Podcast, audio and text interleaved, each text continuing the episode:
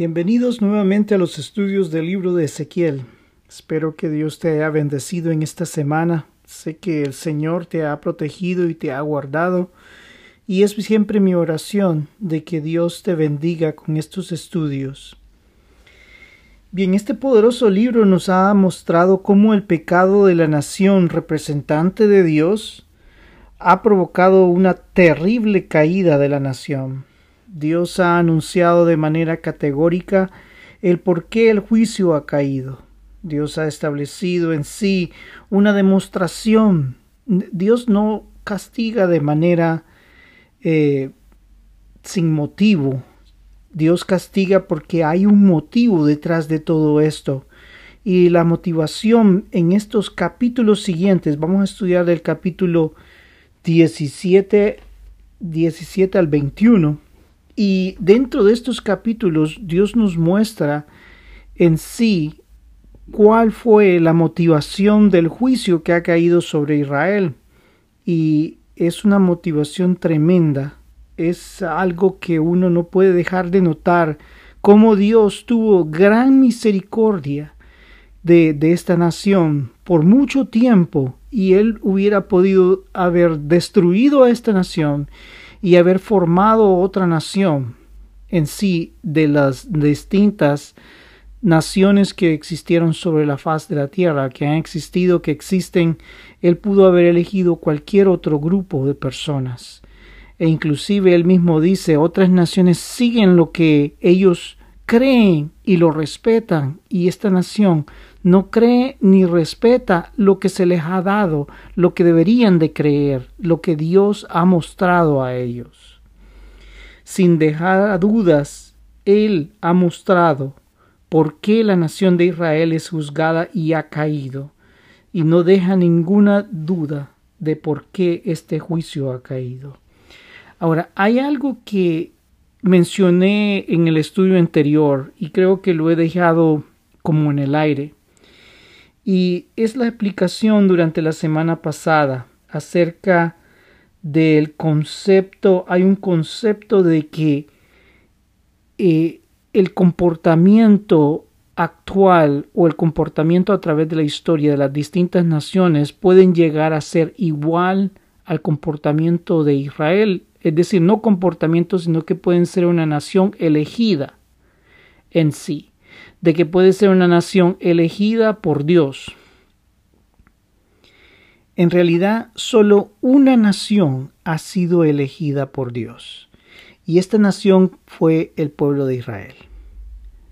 El pueblo de Israel fue elegido con el propósito de ser representante de Dios en la tierra, y se mostró a todo el mundo quién era Israel y su relación con Dios. Ahora el problema es de que como Israel no decidió tomar el camino de Dios, el juicio cayó.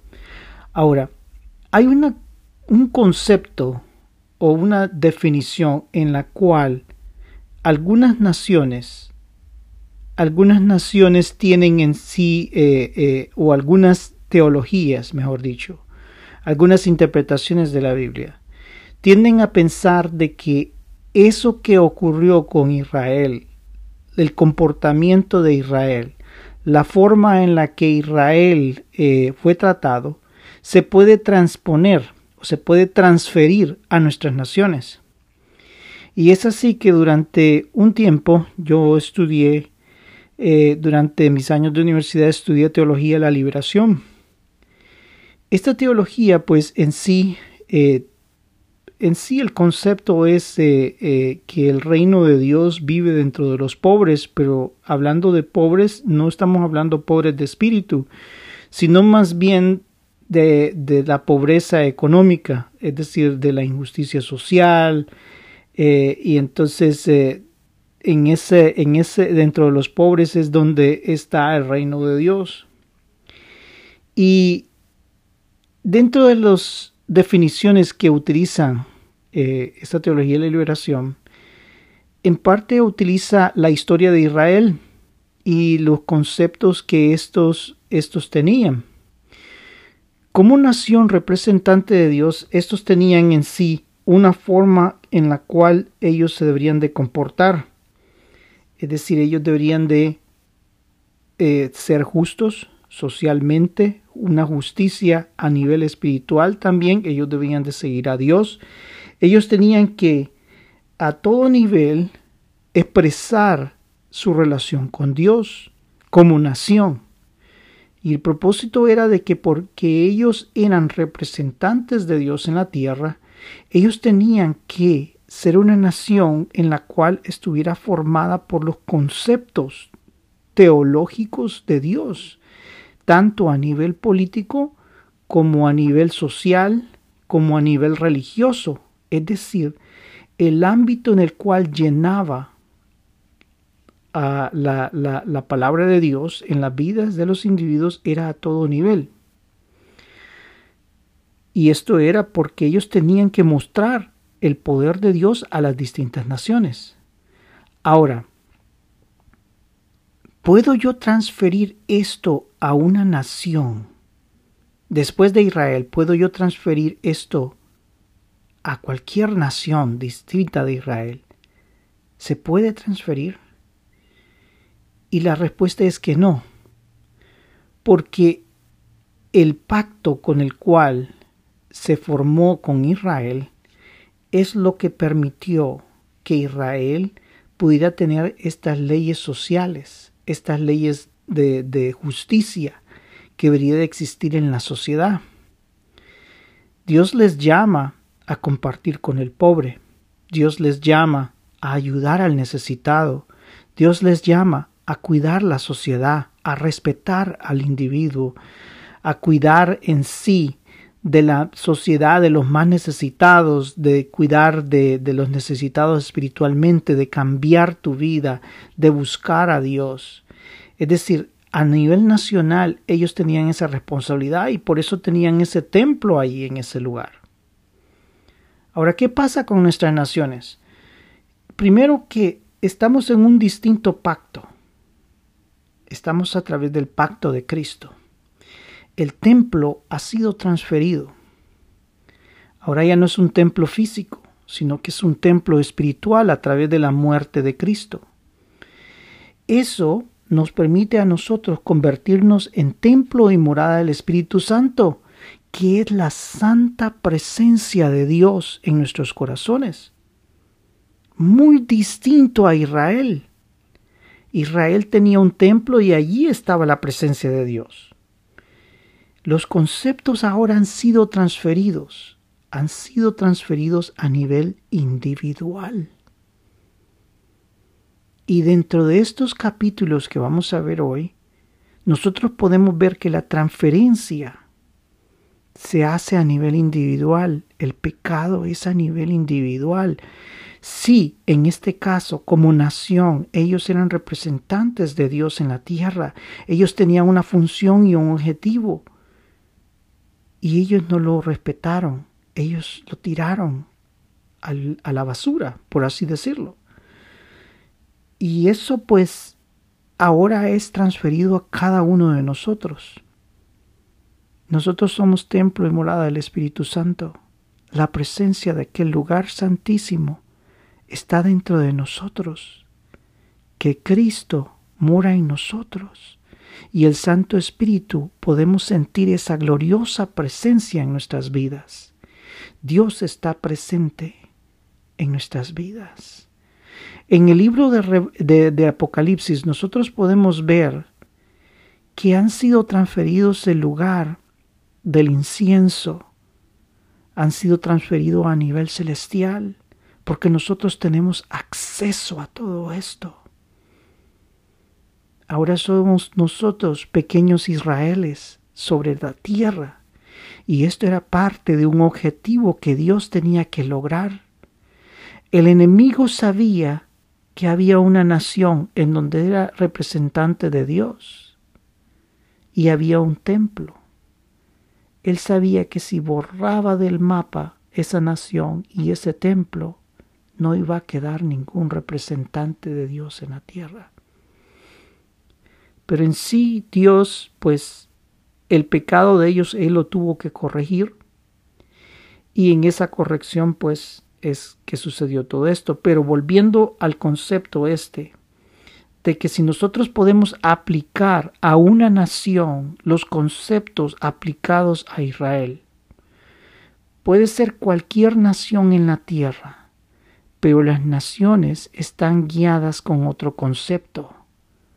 El presidente de una nación puede tener una religión X, decir yo creo en Dios, yo puedo decir esto, lo otro, pero en sí ellos tienen otra motivación detrás de ellos. Ellos podrán tener una fe profunda en Dios y esto y lo otro, pero detrás de ellos hay una serie de motivaciones muy importantes que no tienen nada que ver con Dios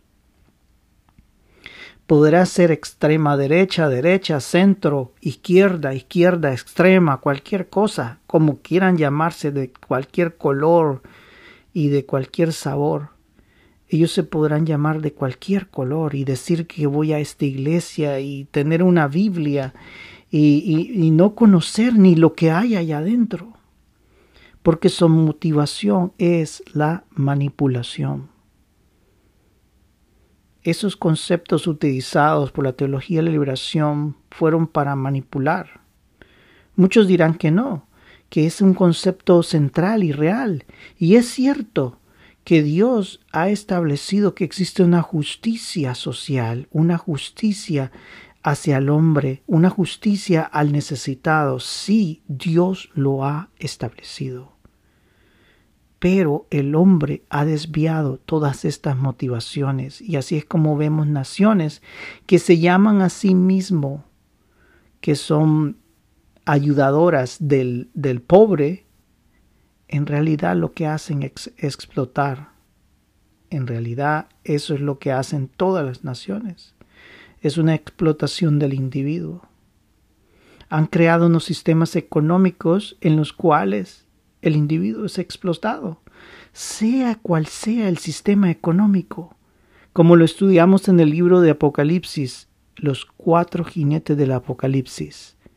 Dios es tan sabio y hermoso que muchos no han logrado entender esto, pero en realidad Dios es tan sencillo. Los cuatro jinetes del Apocalipsis simbolizan al hombre sin Dios tratando de controlar la tierra con sus instintos animales, tal y como aparecen los seres vivientes mezclados con los animales delante de Dios en el libro de Ezequiel. Su motivación animal en lugar de ser una motivación superior a través del Espíritu de Dios y de la sabiduría de Dios. Ningún gobierno puede representarse igual que Israel, ningún presidente, nadie de estos gobiernos políticos pueda llamarse representante de Dios. Eres tú, soy yo los representantes de Dios. Cada uno de, nosotros somos representantes de Dios. Esos son los representantes. Nosotros tenemos que llevar la compasión, nosotros tenemos que llevar la justicia, nosotros tenemos que llevar el amor, nosotros tenemos que salvar las almas. Ese es el objetivo del cristiano, el que Cristo more en tu corazón, en que tu cuerpo sea morada del Espíritu Santo, que sea algo santo para Dios. Como lo decía esa iglesia, ese eslogan que tenía esa iglesia, santidad a Jehová. No es eslogan, está en la palabra de Dios, perdón. Pero sí, santidad a Jehová. Ese es el objetivo. Esa es la aplicación.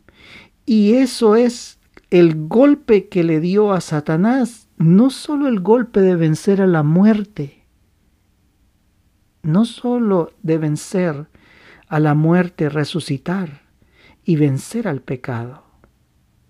La misión es más compleja, se le vuelve al enemigo más complejo. ¿Por qué? Porque ahora hay miles de millones, de millones de templos alrededor de la tierra. Le dijo Cristo ahora, veamos. Ahora veamos, enemigo. Destruye a los miles de millones de millones que creen en mí, que son los pequeños templos y moradas del Espíritu Santo. Tremendo eso. Es, es, es algo que tenía que explicar porque lo he visto. Lo experimenté durante los 80 con esa teología de la liberación, que era una manipulación. Lo experimento ahora, que veo en la televisión, veo en las noticias y, y tú ves esas cosas en donde personas que en realidad no, no llevan ni una vida que se acerque a Dios, dicen que son representantes de Dios, que creen en ese Dios. Yo no puedo juzgar y no puedo decir nombres, pero en mi corazón siento esa, esa situación, porque lo veo, lo vi en el pasado. Hay una manipulación que es dura y es difícil y que nosotros debemos de ser sabios en el espíritu. Lo que yo diga, tú lo tienes que examinar en el espíritu de Dios y decir si es bueno o es malo. Y tú lo tomas. Ese es el punto del estudio. Cuando tú, cuando tú recibes una palabra, tú debes de analizarla, debes de pensarla, debes de orar y debes de ver si Dios está allí en ese mensaje. Eso es lo que tú tienes que hacer en cualquier mensaje, no solo el mío, en cualquier mensaje que tú recibas, estar pendiente qué es lo que te llega a ti. Bien, les pido disculpas por desviarme un poco del mensaje, pero tenía que aclarar el punto que dejé así abierto en el estudio anterior. Bien, estamos ahora en el capítulo 17 del libro de Ezequiel. En ese capítulo 17 se nos habla de dos águilas. En realidad el término hebreo utilizado en, esta, en estas palabras águilas es el término necer. De acuerdo al significado de esta palabra, significa buitre. En realidad eran dos naciones que eran buitres, que se comían y destruían la carroña y destruían a las naciones. Estos buitres representan a dos naciones, Egipto y Babilonia. El rey Joaquín había sido llevado prisionero a Babilonia. En su lugar, Nabucodonosor puso a Sedequías para convertirse en un rey controlado por Babilonia. Pero Sedequías y veamos cómo es esto.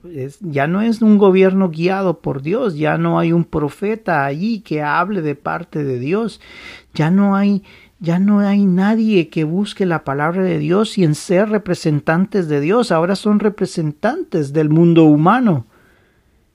¿Qué es lo que hizo Sedequías?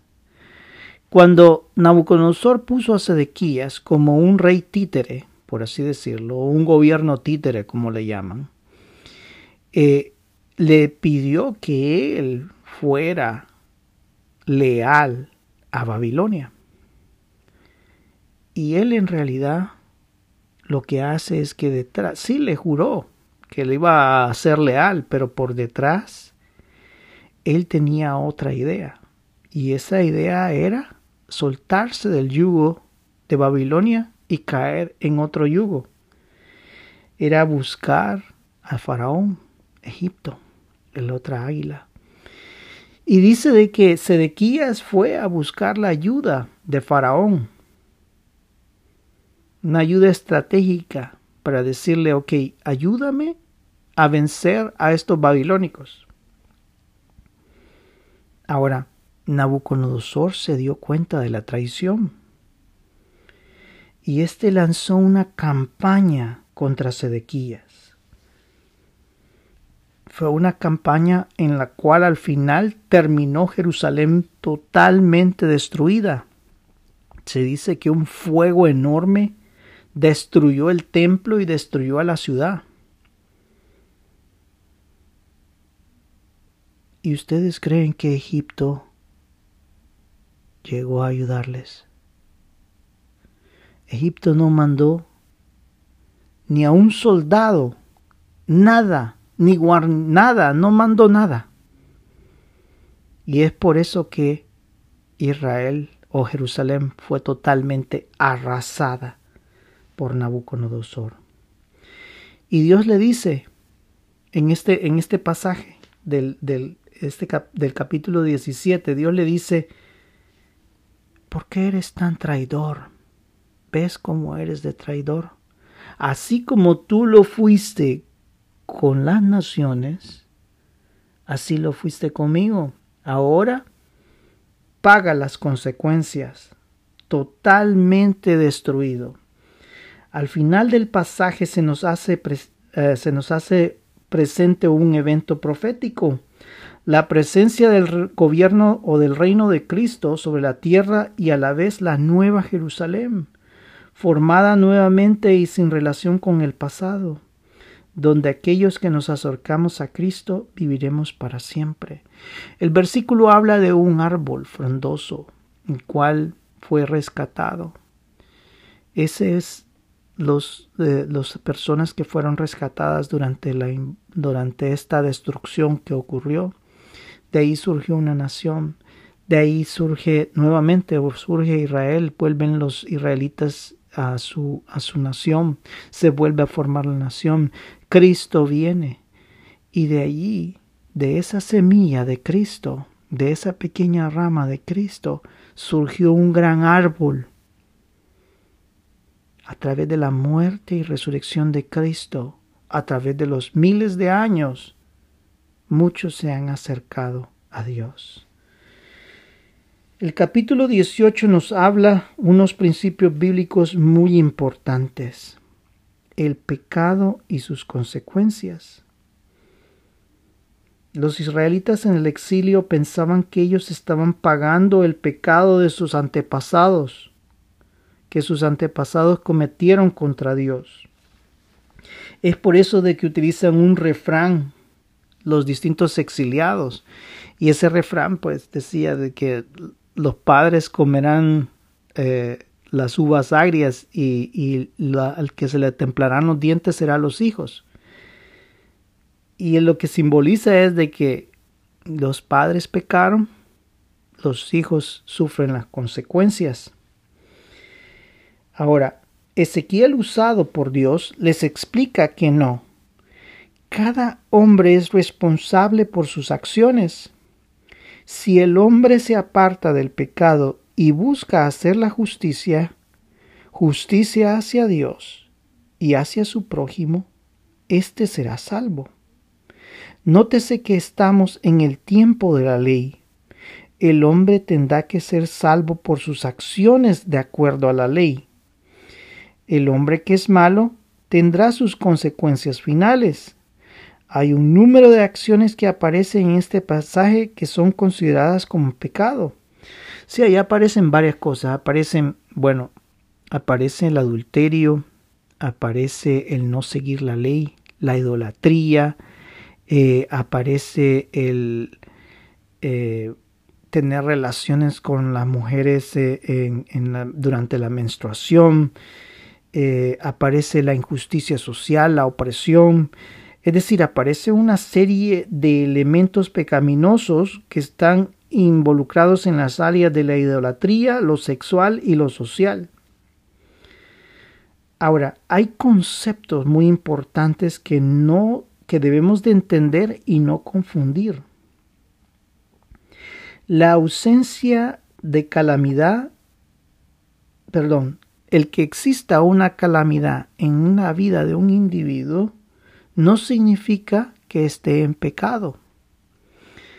Esto lo podemos ver en el ejemplo de Job y en el ejemplo de Daniel y sus amigos. Existió una calamidad en la vida de estas personas Y esto no era por origen del pecado en sus vidas, sino que al contrario, Dios tenía un propósito muy importante en cada una de estas vidas, como lo podemos ver en Daniel y sus amigos. Ellos tenían el propósito de llevar la palabra de Dios, ser representantes de Dios delante de la sociedad babilónica y darle la oportunidad a la cabeza de ese gobierno de salvación. Ellos pudieron ver los milagros de Dios, el poder de Dios, y aún así ellos no se volvieron a Dios. Entonces, el que existe una calamidad no es, en una vida no significa que exista pecado. Este concepto es enseñado por cierto tipo de iglesias, que es muy peligroso. El concepto de el evangelio de la prosperidad, y yo no sé si tú lo has escuchado. Todo tiene que estar bien en mi vida. Todo. Porque yo estoy siguiendo a Dios. Y no es así. Existen dificultades, existen problemas, no, no estamos exentos de los problemas y esos problemas Dios es el que nos ayuda. A veces uno dice Dios, Dios, ¿por qué está esta cosa así? Yo no quisiera ya no estar así. ¿Por qué no me ayudas? ¿Y por qué? Dios tiene un propósito. No es que tu vida esté mala delante de Dios, a menos que estés haciendo pecado. Y entonces ahí sí podemos saber de que lo que te está ocurriendo es definitivamente algo del pecado. Pero si tú estás delante de Dios y hay algo que, que no se ha quitado, hay un problema, hay alguna dificultad, no pierdas tu confianza en Dios. Tu vida está bien. Mantente firme y Dios hará el milagro al final. Dios tiene un propósito en cada una de las vidas. Por eso es peligroso esto. Yo sé que Dios traerá bendición en tu vida, pero la primera bendición que debemos de buscar es la paz y buscar la bendición del amor de Dios en nuestros corazones, el poder sentir su presencia, el poder sentir su abrazo. Eso es lo más importante en nuestra vida. El versículo 30 y 31, oh, Ahí entramos ya, sí, al capítulo 18, en el versículo 30 y 31, nos debe de llamar la atención. Y voy a utilizar la versión popular de la Biblia para leer esta parte. Dice así, Yo los juzgo a cada uno de ustedes israelitas de acuerdo con sus acciones. Yo el Señor lo afirmo abandonen de una vez por todas sus maldades para que no se hagan culpables de su propia ruina. Apártense de todas las maldades que han cometido contra mí y háganse de un corazón y un espíritu nuevo. ¿Por qué habrás de morir, pueblo de Israel, si yo no quiero que nadie muera? Apártense del mal y vivirán. Yo el Señor lo afirmo. Dios les llama al arrepentimiento, buscar de mí y entrégate. Ten un corazón y un espíritu nuevo. Puedes escuchar esta misma voz de Dios en el Nuevo Testamento. Tenemos un corazón y una mente renovada, un corazón y una mente nueva, un concepto del Nuevo Testamento. Dios les llama la atención, pues ellos le llamaban a Dios un Dios injusto. Les dice que ellos son los injustos al no entender el amor de Dios que Dios les dio por mucho tiempo y ellos no lo quisieron aceptar. Ahora, el capítulo 19 es un canto fúnebre de lo que ocurrió en Judá. Los leones, los cuales se les, se les define, de acuerdo a ciertos teólogos, se les define como los reyes Joacás y Joaquín. Joacás fue derribado y llevado cautivo a Egipto por el faraón Necao, mientras que Joaquín, el rey Joaquín, fue derrotado y llevado cautivo a Babilonia. Y se le culpa a Joaquín, al, a este rey, que Jerusalén haya sido quemada por los babilónicos. Ahora, en el capítulo 20, Dios habla a través de Ezequiel a los desterrados. Les hace una descripción de todo su caminar pecaminoso, no de individual, sino que como nación. La descripción es tremenda. Se dice de que se le acercaron unos ancianos a Ezequiel y le dijeron, oye, danos palabra de Dios, dinos qué es lo que Dios dice. Y les dice a ellos, Dios definitivamente les quiere decir algo. Y comienza. Desde que te saqué de Egipto, yo te vi allí.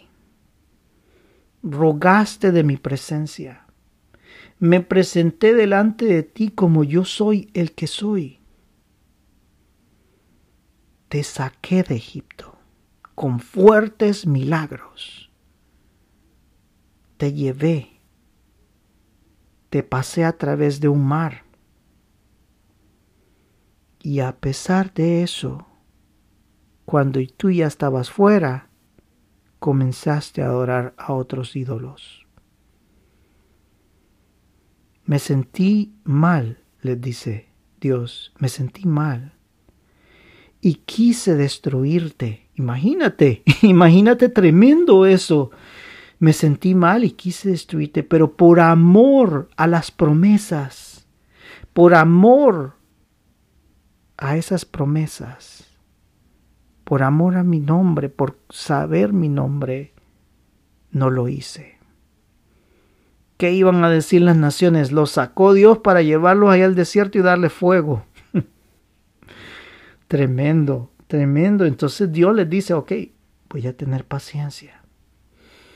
Ellos llegaron allá al desierto y ¿qué hicieron en el desierto? Pecaron contra Dios, buscaron a otros dioses otra vez. Y Dios les llamó la atención y les dijo, ¿por qué están haciendo esto? Entonces ahora van a tener que caminar 40 años en el desierto para poder limpiar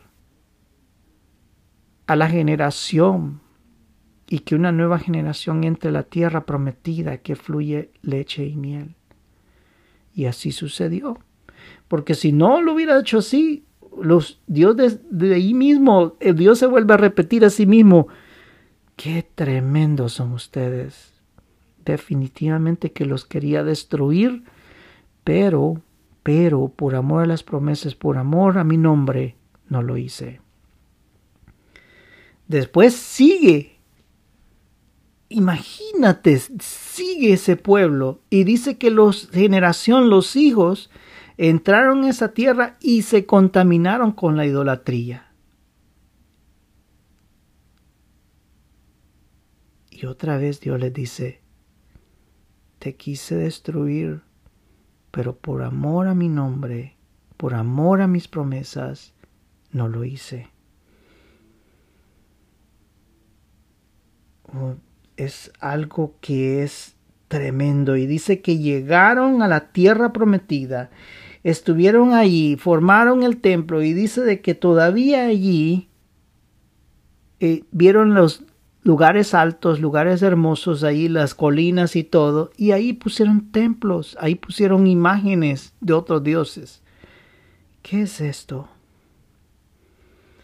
Dios les da una y otra oportunidad les envió mensajeros, profetas, les envió jueces, les envió reyes, les envió de todo, que, estuvieron de acuerdo con Dios estos hombres, que se entregaron a Dios y Dios los utilizó como instrumento en ese lugar. Es tremendo. Y llega a un punto en que terminan sacrificando niños por el fuego. Y ahí es donde dice Dios, definitivamente, esta nación no está bien y tengo que corregirla. Un día, dice Dios, después de toda la destrucción de la nación, este pueblo volverá nuevamente y se recordará de todas las cosas malas que hacían y les dará, dice de la Biblia esta popular, la versión popular, dice que les dará asco, asco lo que hacían. Se dolerán de corazón la maldad que hacían. Y eso tú lo puedes ver en la historia. Cuando ellos regresan a Israel después del exilio y forman nuevamente las murallas y comienzan a formar el lugar y el templo y todo eso y rededican el templo, dice que esa gente lloraba, lloraba, cantaba de alegría. Es tremendo. Los últimos versículos hablan de la profecía contra Jerusalén y cómo será quemada y arrasada por completo. El capítulo 21 es una terrible anunciación de Dios. El juicio ha sido designado. Después de analizar todo el pecado del capítulo 20, Dios anuncia que su paciencia ha llegado al límite. Terminó mi paciencia. Dice de que la espada está lista. Y la espada venida a través de los babilónicos. Está desenvainada ya esa espada de justicia. Está lista. Y dice que va a agarrar todo. Buenos y malos. Todos van a ir allí en esa tremenda situación. Dice que la espada de justicia está desenvainada y todos pagarán, justos y no justos. Todos pasarán por este terrible momento. Es duro ver cómo Dios, después de haber tenido tanta paciencia, ahora nos muestra que tiene un límite.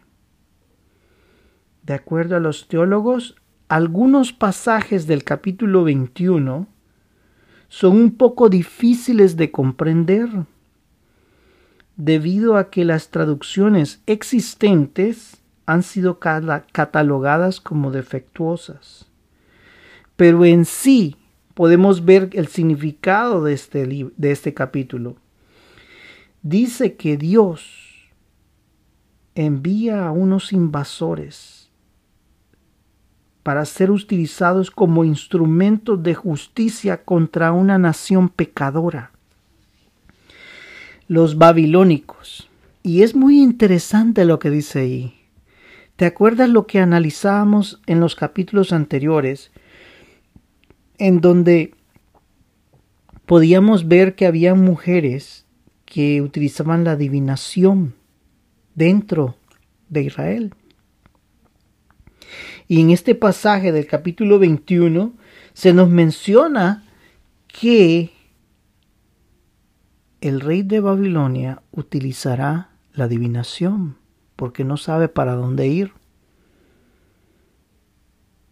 Es decir, hay dos ciudades que hay que destruir, pero ¿cuál debe de ser?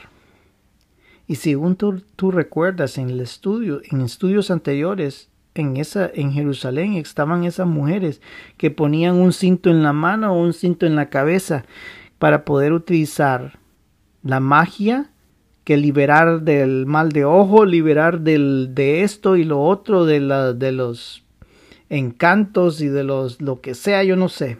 Todas esas cosas que el enemigo utiliza.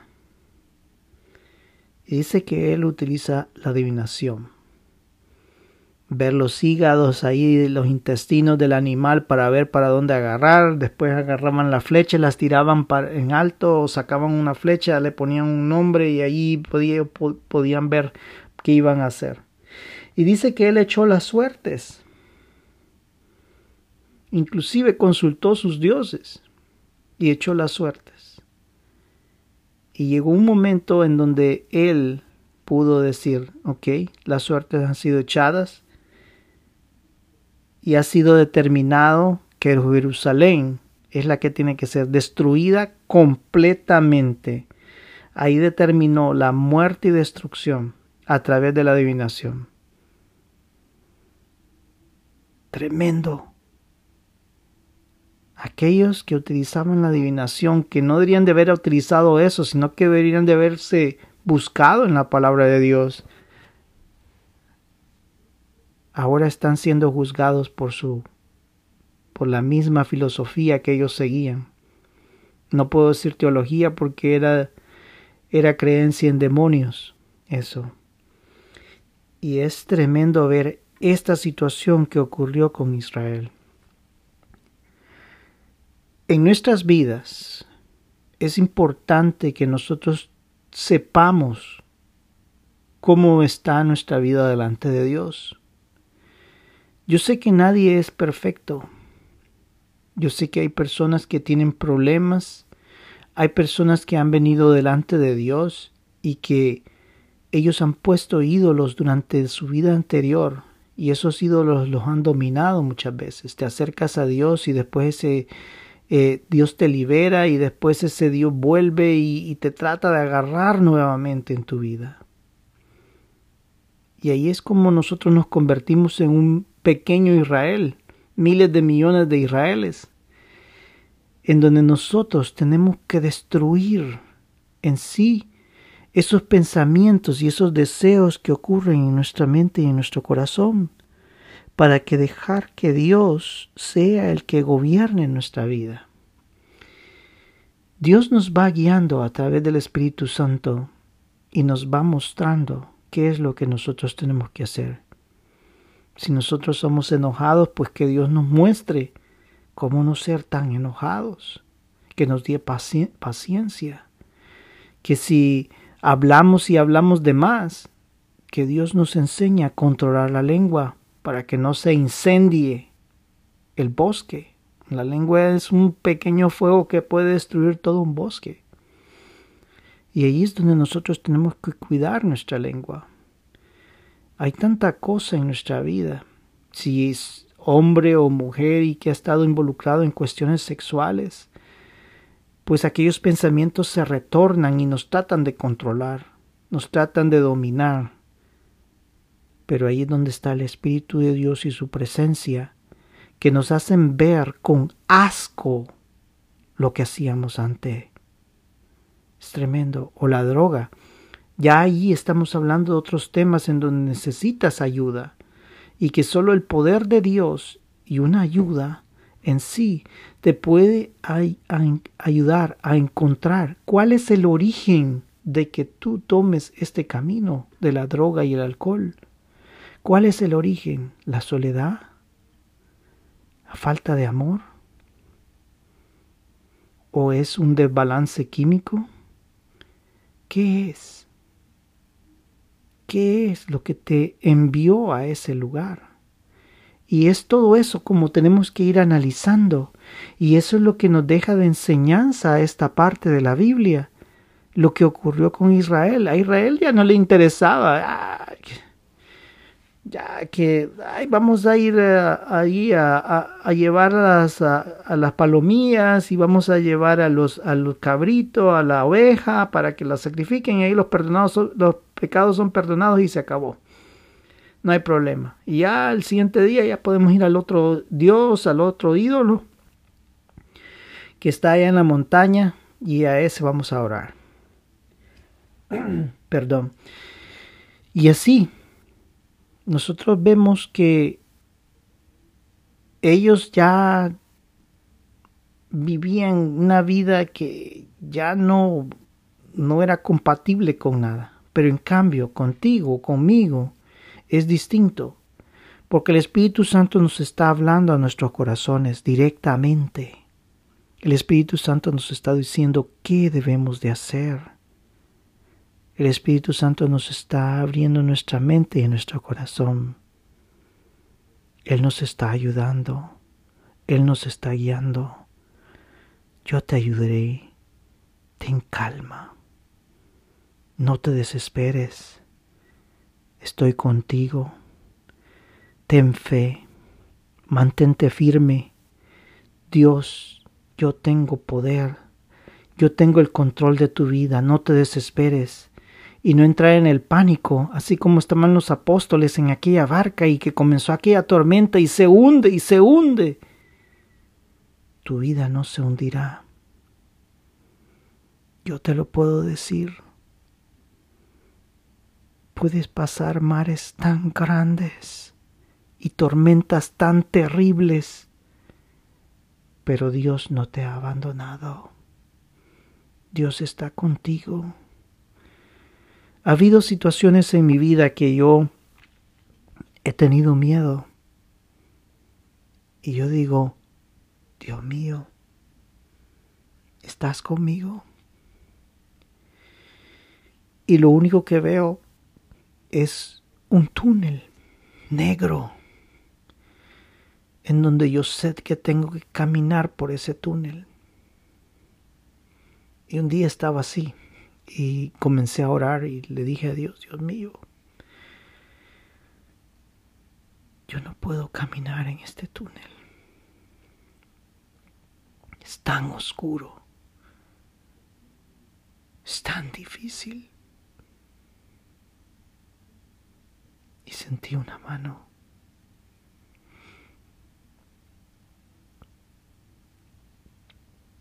Sentí una mano Toma mi mano. Yo caminaré contigo. Yo caminaré contigo. Y yo le dije, tomo tu mano y camino contigo.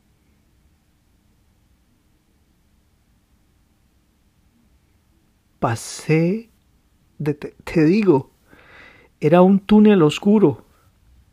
Así que tú te imaginas los problemas que habían por ese túnel, túnel oscuro. Eran problemas grandes, duros. Pero te digo una cosa. Llegué al final del túnel. Y la oscuridad desapareció.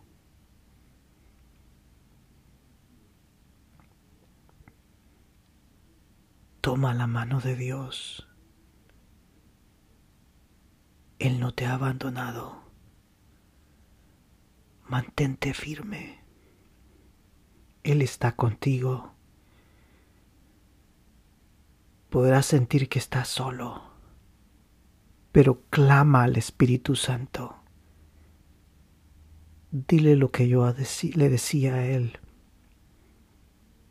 Abrázame.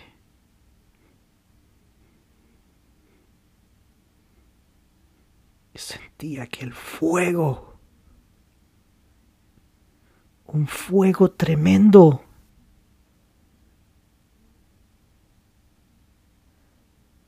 que me llenaba de paz. Y así podía llegar al siguiente día. ¿Ves? Así es como sobrevivimos. Así es como debemos de tomar la decisión. Yo no soy perfecto. Caí miles de veces. Pero cuando decidí tomar el camino, lo decidí tomar. Bien, seguiremos con estos estudios del libro de Ezequiel y la próxima semana, después del capítulo 21, veremos cómo sigue esta historia tremenda que Ezequiel está mostrando. el libro de Ezequiel es tan bello porque ya no lo hace en forma poética la, la, la, explicación, sino que es una explicación bastante eh, histórica, por así decir. Sí hay cosas como el águila y, y, cuestiones que se muestran ahí que, que, que uno piensa pues que hay poesía, pero hay cuestiones que sí directamente Ezequiel, él explica lo que está ocurriendo. Bien, oremos. Bendito sea tu nombre, Señor Jesús. Tú eres todo para con nuestra vida. Tú eres nuestro Señor, tú eres nuestro Salvador. Tú eres todopoderoso. Te doy gracias porque tú has estado con nosotros y pues tú eres el único que nos puede ayudar. Te pido que perdones nuestros pecados, que nos ayudes, que nos protejas, Señor, que guarde nuestras vidas, que tus ángeles estén alrededor nuestro, Señor, que nos protejan, que guarden a nuestra familia, que aquellos que no creen en tu palabra, que tú los puedas traer, que son miembros de nuestra familia, tú los puedas traer al Evangelio de Dios.